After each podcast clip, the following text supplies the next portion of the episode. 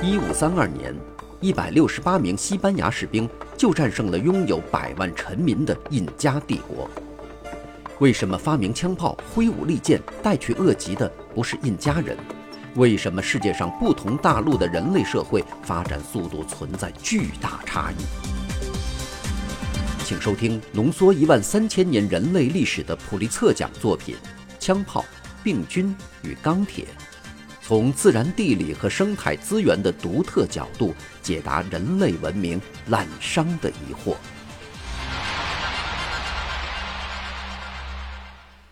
各位好，欢迎收听这一期的《给小白白的有声书》，继续为您讲述普利策奖作品《枪炮、病菌与钢铁》第六章“种田还是不种田”的第二部分。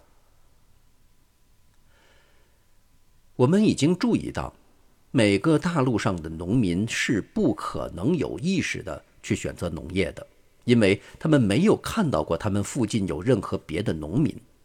然而，粮食生产一旦在某个大陆的某个部分出现，邻近的狩猎采集族群就能看到粮食生产的结果，从而做出有意识的决定。在某些情况下，这些狩猎采集族群几乎是全盘接受了邻近的粮食生产制度。在另一些情况下，他们只选择其中的某些成分；在还有一些情况下，他们则是完全拒绝粮食生产，继续做以狩猎采集为生的人。例如，在欧洲东南部一些地区的狩猎采集族群，在公元前六千年左右，迅速接受了西南亚的谷类作物，还有豆类以及牲口，并且是同时全盘接受的。所有这三个成分，在公元前五千年的几百年中，也迅速地传播到整个中欧。采纳粮食生产在东南欧和中欧可能非常迅速，而且是大规模的，因为那里的狩猎采集生活方式所获较小，也不太有竞争力。相形之下，粮食生产在西南欧，也就是法国西南部、西班牙和意大利，则是逐渐被采纳的。那里最先引进的是绵羊，后来引进的是谷物。日本从亚洲大陆采纳集约型粮食生产非常缓慢，而且是逐步实现的。这大概是因为那里的以海产和本地植物为基础的狩猎采集生活方式十分丰足的缘故。正如狩猎采集的生活方式可以逐渐转换为粮食生产的生活方式一样。一种粮食生产制度也可逐渐转换为另一种粮食生产制度。例如，美国东部的印第安人在公元前两千五百年左右已开始驯化本地植物，但也和墨西哥的印第安人发生交换关系。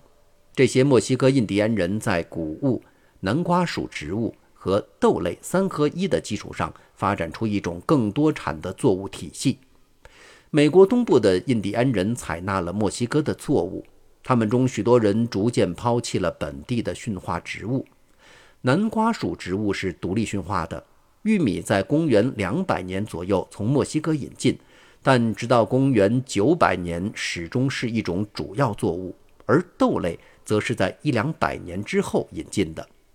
甚至偶然也有放弃粮食生产制度、复归狩猎采集生活的例子。例如，在公元前三千年左右，瑞典南部的狩猎采集族群采纳了以西南亚作物为基础的农业，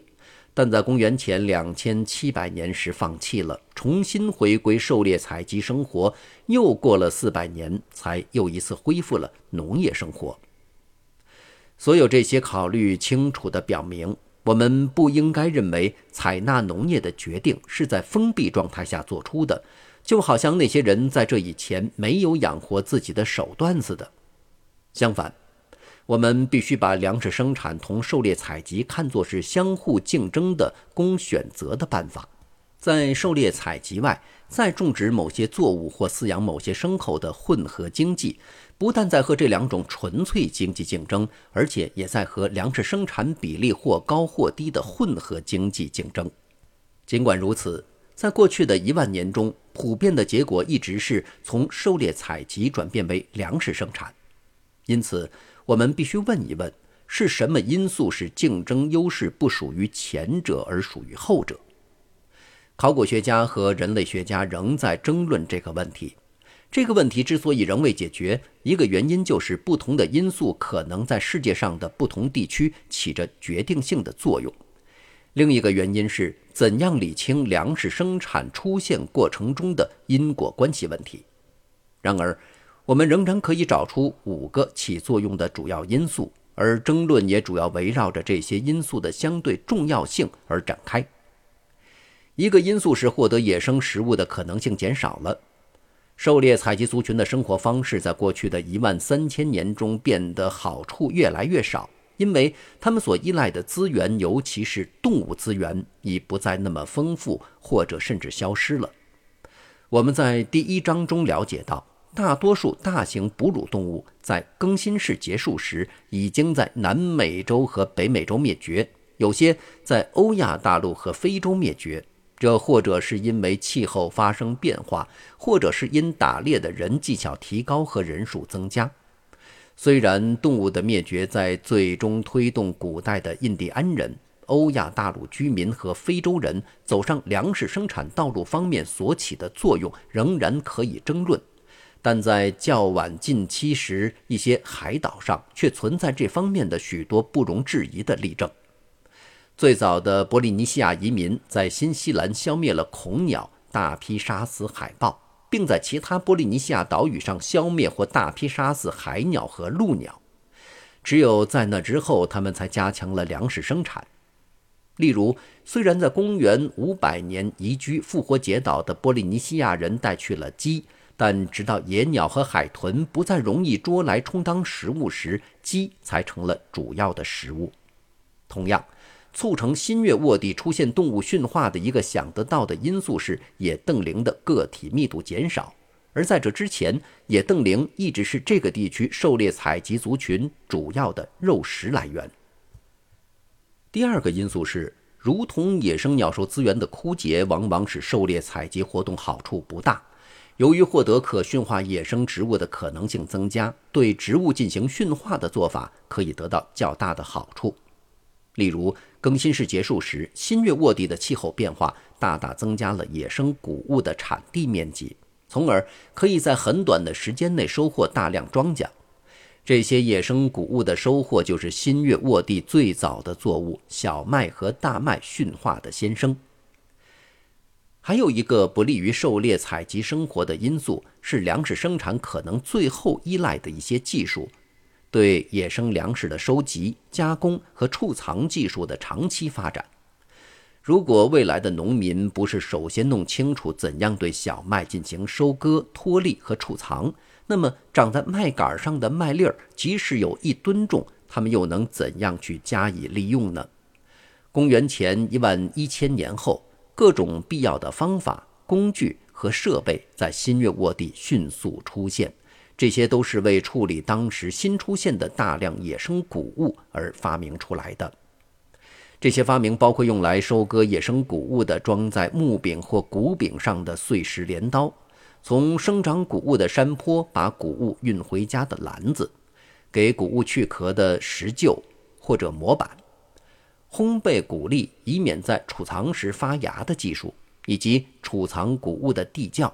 有些地窖还抹上灰泥防水。在公元前一万一千年后，新月沃地的狩猎采集族群的遗址中，关于所有这些技术的证据非常丰富。所有这些技术虽然都是为利用野生谷物而发展起来的，但也是种植粮食作物的必备条件。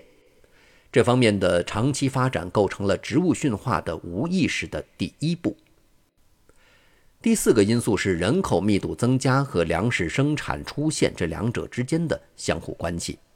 在世界各地，凡是可以得到充分证据的地方，考古学家们都发现了人口密度增加与粮食生产之间出现相互联系的证据。哪个是因，哪个是果，这是一个长期争论不休的“先有鸡还是先有蛋”的问题。是人口密度增加迫使人们求助于粮食生产，还是粮食生产促使人口密度增加？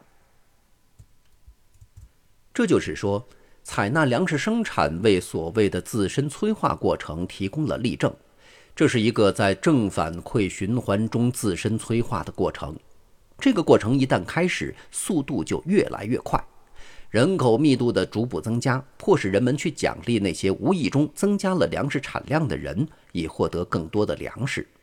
一旦人们开始生产粮食并过定居生活，他们就能缩短生育间隔期，生出更多的人，从而也需要更多粮食。粮食生产与人口密度之间这种双向关系，说明一种矛盾现象，即粮食生产一方面增加了每亩地可摄入的卡路里的数量。一方面，却又使这些粮食生产者的营养不及他们所继承的那些以狩猎采集为生的人。这种矛盾之所以产生，是因为人口密度的增加速度要稍高于粮食的增加速度。